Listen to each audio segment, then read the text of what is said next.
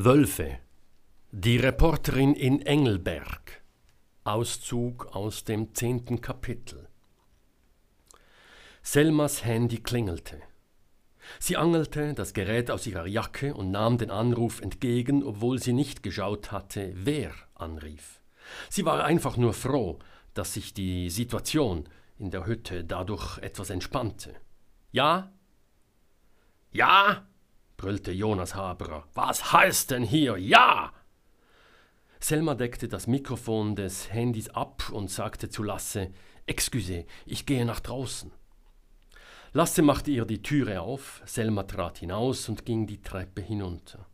Selmeli, alles in Ordnung. Oh, da steckst du schon wie Rotkäppchen im Bauch des bösen Wolfs? Er lachte schallend. Selma entfernte sich einige Meter von der Hütte, ging hinüber zur zweiten Hütte und schaute sich um. Nein, sie fühlte sich nicht beobachtet. So, jetzt bin ich für dich da, sagte sie. Rufst reichlich spät zurück, mein Lieber. Du hast gesagt, ich müsste lediglich ein paar Porträts dieser Freerider machen. Von Actionszenen auf dem Gletscher war nie die Rede. Ich war ziemlich sauer auf dich.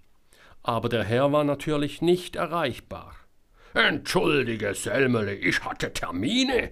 Aber Gott sei Dank, du lebst. Ich dachte schon, du bist von dieser Bestie gefressen worden, Rotkäppchen. Wieder lautes Gelächter. Wovon sprichst du, Jonas? Ich steckte in einer Gletscherspalte fest, nicht im Bauch eines. In einer Gletscherspalte? Echt jetzt? Ja, ich dachte, du weißt das und rufst deshalb an. War kalt, was? Jonas gröhlte und schrie. Moment, Moment, ich habe noch einen. Er musste erst fertig lachen.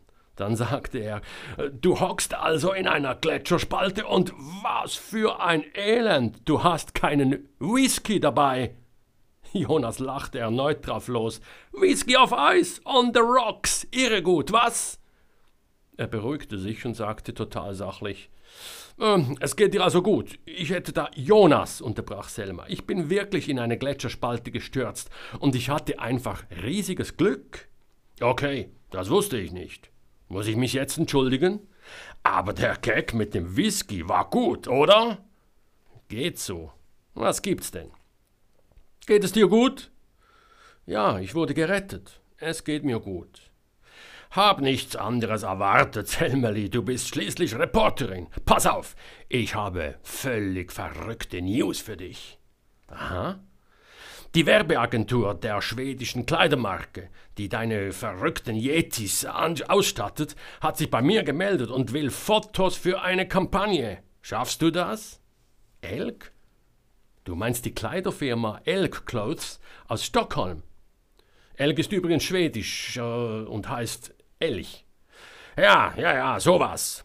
Sie wollen spezielle Reportagefotos, keine durchgestylte Werbescheiße, am liebsten mit Wolken, Nebel, Schneefall, Sturm und mit Gletscherspalten. und so, das, das schaffst du. Hast ja jetzt Erfahrung, Selmeli. Gibt einen Haufen Kohle für dich. Minus 20 Prozent für mich. Puh, okay. Ich kann es versuchen, sagte Selma. Aber minus 15 Prozent für dich reichen. Selmeli, wovon soll ich denn leben? Okay, machen wir 18 Prozent. Deal, ich liebe dich bis. Moment, Moment, Moment, sagte Selma. Was war das mit dem Wolf? Was soll mit dem sein? Du hast doch gefragt, ob ich schon gefressen worden sei. Ähm, ja, das war ein Scherz, weil bei euch in Engelberg ein Wolf gesichtet worden ist, wenn man den Online-Medien glauben will. Ein Wolf in Engelberg? Ja, Gugus. Also, Selmeli, gib Gas. 18 Prozent für mich. Weg war er. Selma checkte einige Online-Portale und fand tatsächlich die Meldung Wolf streift durchs Engelberger Tal.